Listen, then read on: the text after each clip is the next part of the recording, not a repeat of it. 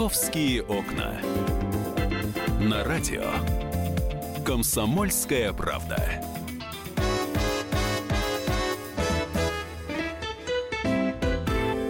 Здравствуйте, вы слушаете программу «Московские окна» в столице Полдень. И э, я так э, коротенько пройдусь по новостям, э, которые так или иначе пересекаются с темой нашего сегодняшнего разговора. Э, вчера в Зеленоградском музее открылась выставка в честь юбилея битвы под Москвой. Э, сегодня очень многим ветеранам и вчера, и сегодня вручают памятные знаки защитникам Москвы. И мы, естественно, сегодня тоже поговорим, потому что годовщина именно той самой исторической битвы 75 лет назад, э, да, все это да. произошло. Я сегодня пригласила в студию историка, журналиста Дмитрия Фоста. Здравствуйте. Добрый день. Мы как раз 7 э, ноября говорили про тот самый исторический парад, очень духоподъемный. И мы расстались на том, что войска уходили на фронт. Я да. предлагаю отмотать время назад и сегодня поговорить э, про ту самую историческую битву, как она происходила, кто принимал участие, каков, каков был моральный дух армии, как жили москвичи в эти годы. Если, кстати, у вас есть какие-то, может быть, истории, вы тоже можете нам позвонить, потому что наверняка в семьях что-то хранится, переходит, знаете, от внуков, э, от прадедов к внукам, какие-то легенды, какие-то истории. Так что ждем ваших звонков 8 800 200 ровно 9702. Мы возвращаемся сейчас в 41 год, да. 7 ноября я предлагаю, да, и вот э, от того момента уже пойти дальше. 7 ноября э, это конечно, очень важная дата. Но давайте вот буквально в двух словах, Екатерина, давайте угу. я в двух словах нарисую ту обстановку, которая предшествовала битве. Первый фактор. Немцы объявили Блицкрик. Они четко посчитали, что э, если Россию завоевывать, то ее надо завоевать, за, завоевывать очень быстро, стремительно продвигаясь на ее территорию и не давая возможность мобилизовать все ресурсы, потому что ресурсы у России колоссальные. А, это первое. Второе.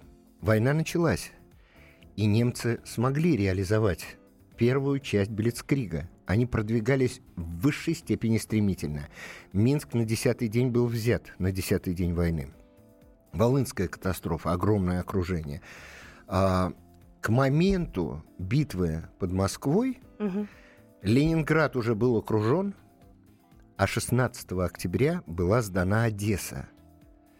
А перед этим пал Киев. То есть состояние подавленности в обществе было, конечно, очень серьезным, очень серьезным. Э, накануне, накануне 7 ноября, э, того, что мы называем 7 ноября, значит, в октябре месяце произошла Вяземская катастрофа. Перед этим рухнул Брянский фронт, прямо на подступах к Москве. А, и все говорил, все, абсолютно все говорило о том, что война близится к концу. А, мало того, 16 э, октября, 16-17 октября в Москве была паника. Люди впали в паническое состояние, потому что были убеждены, что война уже вот-вот закончится, и немцы возьмут Москву. Вот-вот. Буквально день-два, и немцы будут по Красной площади маршировать. На минуточку, они стояли сколько километров от, э, не знаю, 15, Кремля? 15 километров от Кремля в Химках появились немцы, появился разъезд мотоциклистов. Э, ну, от, от, нет, Химки это прям совсем же уже близко. Это совсем близко. Они доехали до Волоколамки, развернулись вот на этом вот перекрестке Волоколамка-Ленинградка, и дошли до э, и доехали до Химок, а там уже стояли их войска. Вы представляете себе, ну то есть я понимаю, конечно, что все это знают, из школьного курса истории регулярно проезжают по ленинградскому направлению, въезжают в Москву, но вы просто вот сейчас стоите в пробке, да, где-нибудь на да. Волоколамке, посмотрите по сторонам, вот попробуйте себе соотнести уровень опасности и расстояние. Кать, полтора, ужас, кил... полтора километра от студии, где мы находимся. Полтора километра. Немцы вы, вышли, из, э, слезли с мотоциклов, по, по, посмеялись, поржали, постреляли по э, знакам э, дорожным сели на мотоциклы и поехали в сторону Волкол... э, в сторону э, области, в сторону области по Ленинградке. То есть, то есть вот, вот рядом уже, рядом катастрофа, да? У всех появилось это ощущение, началась паника, начались грабежи в Москве 16 октября. Но тут надо отдать должное Верховному главнокомандованию. Я не говорю Верховному главнокомандующему, хотя ему тоже, конечно. А сумели быстро организовать э, порядок в Москве, прекратить эту панику, но Сталин так и не простил ее Москве.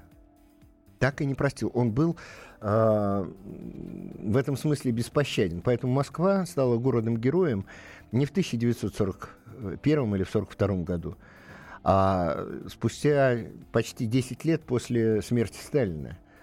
Вот, он считал, что Москва себя как бы запятнала э, вот этой паникой. Но паника была не массовая. Не массовая. Да, беж, бежали руководители, бежали представители некоторых национальностей, которые там, например, цыган, цыган э, ни одного цыгана в Москве не осталось. Все бежали. Сами уехали. Да, да? сами уехали. А, люди не очень охотно оставляли Москву. Э, эвакуировали заводы, вот с, эваку... с, с заводами уезжали. Эвакуировано было правительство, члены семей вынуждены были уехать в Куйбышев. А рядовые жители вот просто не сморгнули, оставались, потому Они что были по... все-таки убеждены, что Э, этого не может произойти. По какой причине они остались? Им было некуда ехать, либо они действительно хотели не поддались и должны панике. были остаться? Не поддались панике. Просто не поддались панике. Ведь это же типичное русское качество, да? Держать удар, что бы там ни было. Оно было великолепно проявлено в Москве. Вот все факты исторические, которые, все, вся канва событий, которые э, сопутствуют вот, э, московской битве, говорит о внутренней уверенности.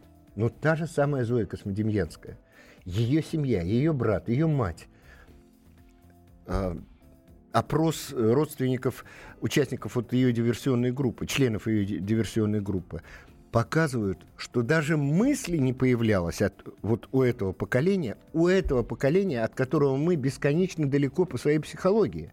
Это вообще другие люди, другое поколение у них мысли не появлялось даже о том, что э, э, Советский Союз может понести, э, так сказать, поражение в этой войне. Были убеждены, что вот этот строй, советская власть навсегда в этом мире, и ничего не может произойти, чтобы ее свергнуть. Итак, угу. вот эта обстановка психологическая. В то же время в войсках э, мы, мы потеряли очень много войск.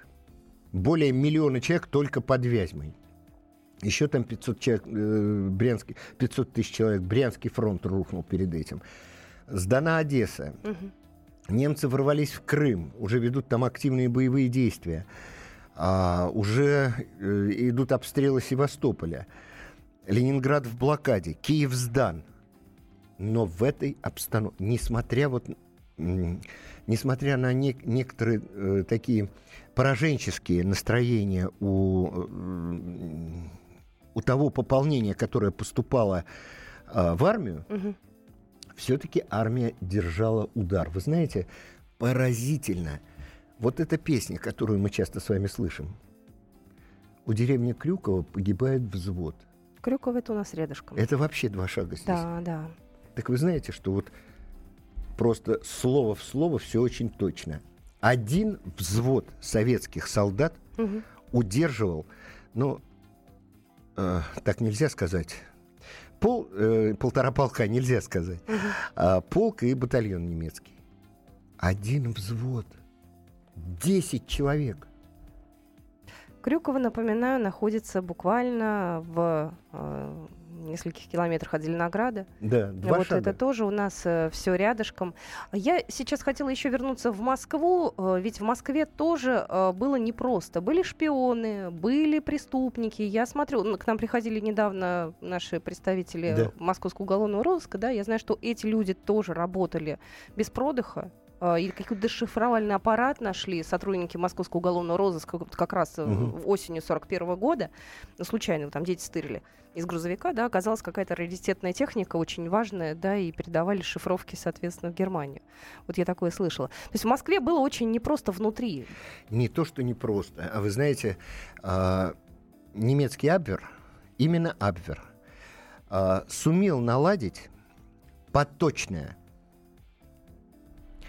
э, мы продолжим буквально да. через пару минут. Я Хорошо. напоминаю, что сегодня у нас в гостях Дмитрий Фост, и мы говорим э, про годовщину битвы под Москвой. Будьте с нами, это программа «Московские окна». Можете нам звонить, можете присылать сообщение в WhatsApp. «Московские окна».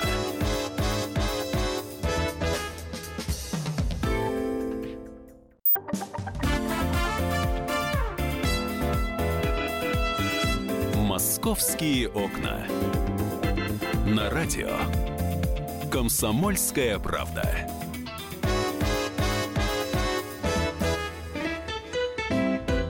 Итак, мы продолжаем программу «Московские окна». Меня зовут Екатерина Шевцова. Сегодня у нас в гостях Дмитрий Фост, историк, журналист. И мы вспоминаем битву под Москвой, ибо сегодня годовщина, 75 лет с момента исторической битвы. До небольшой паузы мы так в двух словах, Дмитрий рассказал, какая была Москва, а теперь, наверное, стоит э, сказать, какие планы были у немецкого командования на Москву. Да? Называлась э, эта операция «Тайфун». Это все помнят из школьного курса истории. Но это такие, знаете, э, достаточно расхожие фразы. Если Да. мы сейчас погрузимся в эмоции, то все это выглядит крайне чудовищно. Это не то слово. На, на самом деле, вот этот план «Тайфун», мы знаем только одну его часть, да? Это м, боевые действия. Мгм. Порядок ведения боевых действий по захвату Москвы. И сколько дней отводилось на взятие Москву, Москвы? Ну, э, в общей сложности 12 дней первоначальный. Потом он отложился, потом еще раз отложился, а потом сдох. Но все части этого плана, в том числе разведывательно-диверсионная, в том числе а, ну, э, криминальная часть, а там была и криминальная часть, Мгм. активизация криминальных элементов, работали прекрасно. Москва была наводнена буквально. А Абвер, немецкий Абвер, смог организовать поток агентов. А, причем эм, зачастую это были в том числе и русские, к сожалению. В том числе и москвичи, к сожалению. Но большая часть это прибалтийские, как бы Им было легче слиться. да, им было легче слиться, э, может быть, часть украинцев, но э, значит, появился э, в Питере и в Москве появился такой термин ракетчик. То есть ночью, когда совершались налеты, давалась подсветка, запускалось огромное количество салют э, делался, огромное количество ракет подсвечивало объекты. А, Их, конечно, быстро выловили, этих ракетчиков, а, но, тем не менее, они были. Были э, засланы люди, которые распускали панические слухи. Были люди, которые активизировали деятельность а, уголовных элементов. То есть вот все делалось для того, чтобы... Морально дестабилизировать, Дестабилизировать обычных людей, ситуацию. конечно. И вдруг в этой обстановке Мгм. происходит чудо. Екатерина, понимаете, вот просто чудо, которого не ждал весь мир. Даже предположить не мог, что это может произойти. Была проявлена высшим командованием невероятная воля к победе. Ну, э, нужно было протянуть совсем немного времени. Нужно было дождаться пополнений из э, азиатской части Советского Союза. И сколько надо было продержаться? Нужно было продержаться вот как раз... Столько, сколько продержались. Э, Нет, нет, как раз где-то до середины ноября. Вот до этих дней. А, что делалось для того, чтобы удержать немцев? А, Ну, например, э, система э, водохранилищ, Э, каналов, э, которые обеспечивают работу каналов наших московских, его, его связи там с э, Балтийским морем, Мгм. были, вз- были взорваны эти водохранилища, и более 150 километров Подмосковья было залито водой на глубину полтора-два метра, что, конечно, препятствовало наступлению немцев. А так они наступали, не встречая на своем пути никакого сопротивления. К Туле подошли. Одна рота в Туле. Что она может сделать? Ну, э, там все, слава богу, хорошо закончилось. А, а с Калининградом получилось хуже, с Тверью нынешней. Тверь. Да, ее смогли взять, правда, ненадолго, но... С было- Калининым. Да, с Калинин, Калининым. да. Вообще Я про Калининград подумала. Ой, да, да, Тверь, да нет, Тверь про- Калинин, да. проезжаю всякий раз, Да, и да. становится очень тяжело. Там много памятников, вообще очень место такое. Ну, это страшная область. Да, Там Ржев, Ржев, э, не, э, полтора миллиона человек за войну погибло под Ржевом. Деревня Сычевка. А вот, ну, мы не будем отвлекаться от Москвы. К Москве возвращаемся, да. Да, и вот смотрите, э, значит, вдруг были мобилизованы все усилия. И спас, значит, были мобилизованы рабо- рабочие с московских заводов, которые еще не были эвакуированы. Были мобилизованы служащие. А, большую часть частей, которые должны были находиться в Москве, в самой Москве, все-таки прошерстили железной щеткой, и э, порядка 30% личного состава было направлено на фронт. Но этого было недостаточно абсолютно. Ну, например, а, диверсионные отряды, которые засылались в тыл, в тыл противника, были сформированы в основном из э, школьников. Ну, та же самая Зоя Космодемьянская, тому яркий... Сколько ей лет было? 17. Просто я думаю, это на три года старше моей дочери, на два. На два года. На два С года. сойти. И пошла вот на... Ну, это было такое поколение. Они все были такие нашими, конечно, прабабушками, прадедушками, стоит гордиться. А если мы сейчас вернемся э, буквально на две секунды да. еще в планы э, гитлеровского командования, э, что хотели с Москвой сделать? Москву хотели затопить. На месте Москвы должно было быть озеро. А почему на... озеро? Ну, что потому за... что, как вам сказать, вот рельеф местности позволяет, в принципе, при создании нескольких дамб, да, сделать здесь море.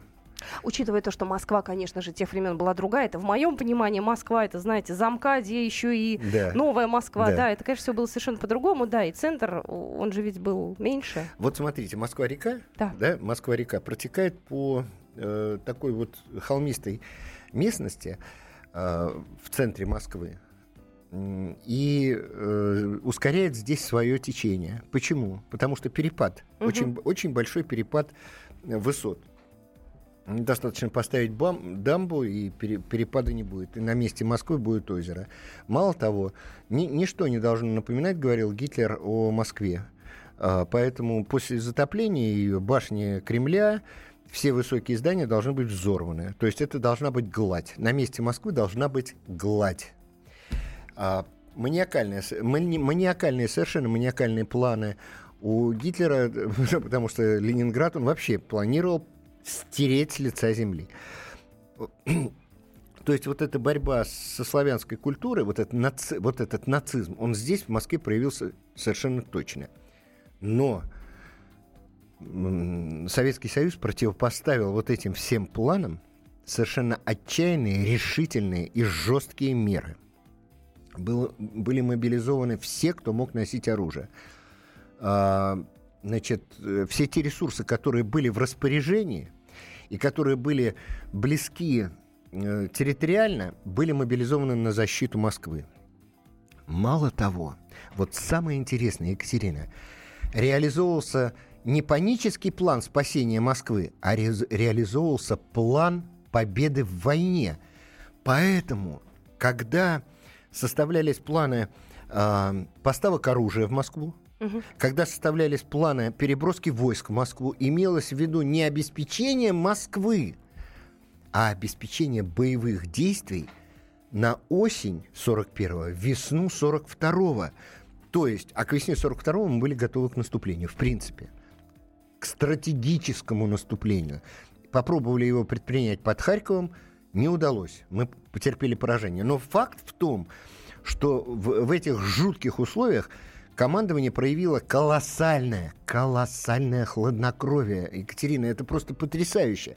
То есть вот все рушится, люди бегут, люди в панике, войска гибнут, войска сдаются в плен, в это время проявляют себя целый ряд предателей, а, и в этих условиях проявляется стратегическое мышление и стратегическое планирование. Поразительно совершенно. Вот это хладнокровие э, и стало залогом победы в Великой Отечественной войне. Но самое главное, Катенька, самое главное, сознавали, что если э, немцам удастся Блицкрик, угу то это поражение. Значит, нужно оттянуть время. Смогли оттянуть время, рухнули планы Блицкрига, это стало э, залогом победы в войне. Я думаю, что стоит нам э, э напомнить еще раз, да, в чем заключался этот Блицкриг, да, и в чем планы были нарушены, потому что, насколько я знаю, возобновилось наступление 15-16 ноября как раз в эти да? дни. На юго-западе это, соответственно, чуть позже, 12, 18 число.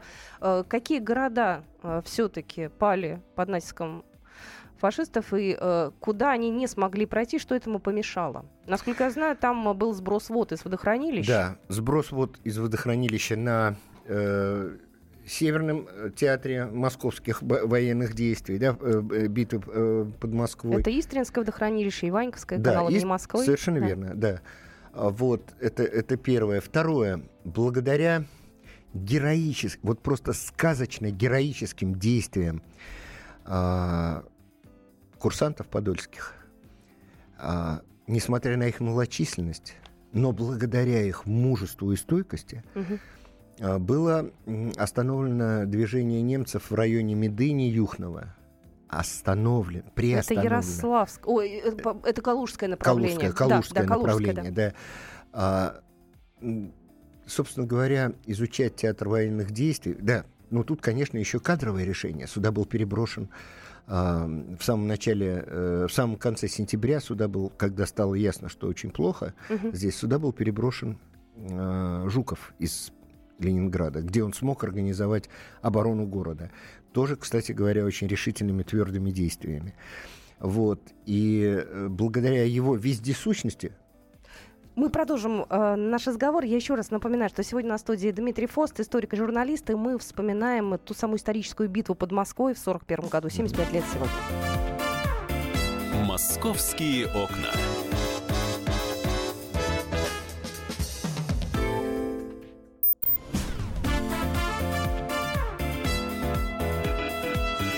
Московские окна. На радио «Комсомольская правда».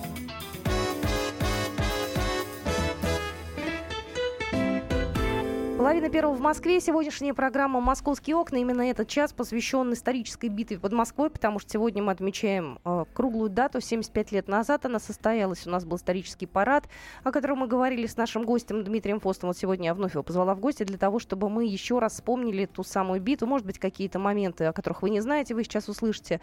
Э, продолжаем наш разговор, да? да. Уже так вот по... Э, итак, вот э, давайте вот посмотрим на, московскую битву.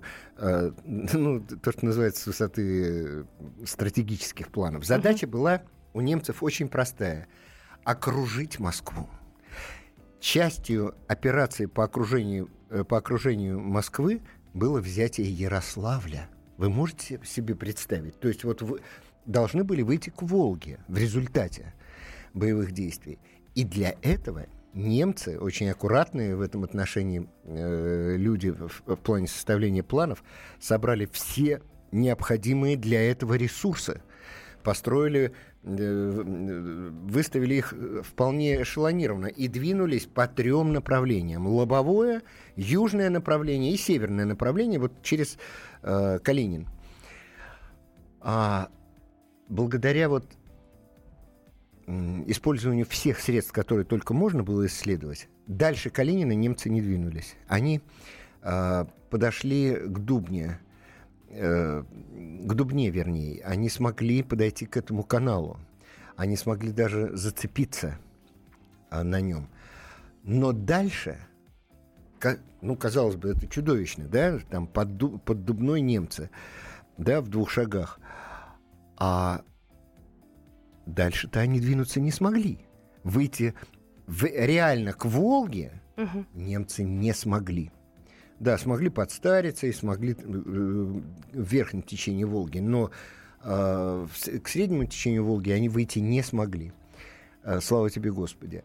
Дальше. Они двинулись по центральному направлению. Двигались по центральному направлению, и мы с вами знаем, что они, в принципе, дошли до, до Химок. И фон Бок наблюдал Москву в бинокль, просто видел Кремль. Да, он поднялся на самую высокую точку. А, я читал воспоминания, он очень интересно описывает вот эти ощущения. Я смотрел в подзорную трубу на а, Кремль и понимал, что больше я никогда его, конечно, не увижу. Все, что можно было сделать для того, чтобы а, туда дойти, было сделано, но, к сожалению, сил не хватило к его сожалению, естественно, не к нашему с вами. И движение немцев на южном направлении. Немцы дошли до Тулы. Немцы дошли до Тулы. Что есть Тула? Тула – это промышленный центр снабжения войск огнестрельным оружием, прежде всего винтовками. Мы потеряли очень много винтовок на первом этапе войны. Я э, как-то в прошлой передаче приводил вам пример о том, что 3 миллиона винтовок СВТ, э, современная автоматическая винтовка, э, попали э, в руки к немцам. На складах они находились на территории Беларуси. Захват Тулы означал бы катастрофу оружейную катастрофу, при том, что дефицит был во всех областях. У нас, вы знаете, у нас на вот то, о чем пишет Жуков. Я сейчас процитирую Жукова. Мгм. Вы знаете, у нас не было пороха для того, чтобы снабжать патроны. А, э, А Тула это а Тула это оружейный место, наш оружей- оружейный центр. центр, который и так нуждался в чем-то. А тут потерять все, это было бы катастрофой. И вы знаете, просто потрясающе. Там и благоприятно складывались обстоятельства, и воля руководства, и все-таки нашлись какие-то резервы, которые удалось туда все-таки подбросить. Тулу удалось отстоять героическими усилиями, причем 50 на 50. Местные жители 50 и войска тоже 50. Участие местных жителей в защите Тулы было из ряда вон выходящим. Куда более активным, чем, допустим, участие местных жителей там, в защите Сталинграда. Или, ну, оно сопоставимо, поведение тульчан сопоставимо с поведением ленинградцев. Тула от Москвы примерно километров 150-160. 150, да. 150. Если мы перейдем уже в ближайшее наше Подмосковье, то, насколько я знаю, были так скажем, планы Сталина превратить Подмосковье в снежную пустыню, это была определенная стратегическая такая задумка или это Э, Вы знаете, в снежную пустыню, в кавычках, э, конечно? в кавычках, Да. в снежную пустыню, это как бы это наци- нацистский такой, э, националисти- националистический а, лозунг. То есть они хотели выселить всех людей, населяющих эту территорию. Но для того, чтобы этого не произошло, штаб партизанского движения, ну, скажем так, наверное, все-таки это с ведома Сталина все делалось, Мгм. объявил тактику выжженной земли. Выгонь- э, э, в, в эти дни действовал лозунг «Выгни- «Выгоним немца на мороз». Все деревни должны были сжигаться. Кстати, были ведь действительно сильные морозы. Мы начали с того, что в октябре, вот э, вне Да. эфира даже говорили, была распутица, было Распутица жуткая, межсезонье, никто не был мог дождь, двинуться. да, никто Да. не мог. Потом А- а грянули потом- морозы. Потом грянули морозы, и немцы смогли тронуться с места. Но морозы грянули э, совсем не такие, каких, э, какие ожидались. Э, значит, наступ- наступила ранняя, рано очень наступила зима 41-42 года, которая считается самой страшной зимой в России на протяжении всего 20 века. Температура, э, температура, средняя температура составляла 30 градусов, минус 30. В этих условиях немцы сначала бодренько двинулись вперед, Мгм. а потом техника остановилась. Сначала остановились машины. Они не заводились. И немцы не знали, как разогреть, э, как запустить эти машины, как разогреть бензин. Потом остановились танки. Ну, немцы переняли опыт русских, стали э, танковые бензобаки. Я так понимаю, что им помогли. Наши же соотечественники, которые, в общем-то, потом понесли заслуженное наказание за это. У нас были предатели, Начальник- это да, очевидно были, совершенно. были совершенно четко предатели, и начальник одного из автотранспортных управлений Брянского, ну, начальник м, автотранспортного управления Брянского фронта э, подсказал, как бороться с этим. Он научил их пользоваться паяльной лампой, и они разогревали э, паяльной лампой, буквально паяльной лампой разогревали бензобаки своих танков и своих самолетов. А, это позволяло им подниматься в воздух. Однако солдат, да, технику смогли запустить, но солдата выгнать на мороз, немецкого солдата, казалось бы, самого стойкого, самого жесткого, самого дисциплинированного, оказалось невозможным. Немцы оказались неподготовлены совершенно к холодам. Почему? Блицкрик. Они 12 уверены дней. были, что э, к зиме они все захватят. У нас осталось буквально 4 минуты. Стоит подвести итоги московского сражения. Да? Э, говорят, что это была одна из самых масштабных битв за э, время войны. Кто-то говорит да, кто-то говорит нет по понесенным потерям. Знаете, по понесенным потерям самая масштабная из э, битв. А, и Это самая факт, да? масштаб... Это правда, это Мгм. правда. Она жуткая совершенно. Там полегло огромное количество людей. Я сам, это, я сам э, видел останки, э, массовые захоронения, нигде еще не отмеченные. Вот Мгм. буквально в прошлом году я это видел. И вы знаете, э, но а по, по своим последствиям она просто потрясает. Это риш... Вот говорят о том, что есть коренной перелом, который начался в войне, начался в Сталинграде, закончился в Курске. Все, война пошла вперед. Но это коренной перелом. А вот решающая победа, она не под Берлином, она под Москвой. Был сломан пла- план Блицкрига. Немцы столкнулись с, с тем, что мы смогли мобилизовать свои ресурсы и в конечном итоге, благодаря этому, победили во Второй мировой войне. Вот это вот э, Великой Отечественной войне. Вот это поразительный итог Великой Отечественной войны, кроме всего прочего. Вы знаете, именно там была сломана под Москвой угу. а, тоталитарная, частично была сломана тоталитарная система.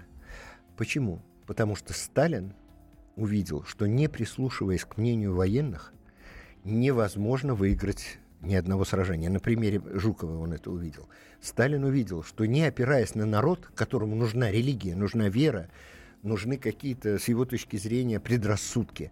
Без поддержки этого народа он э, не победит.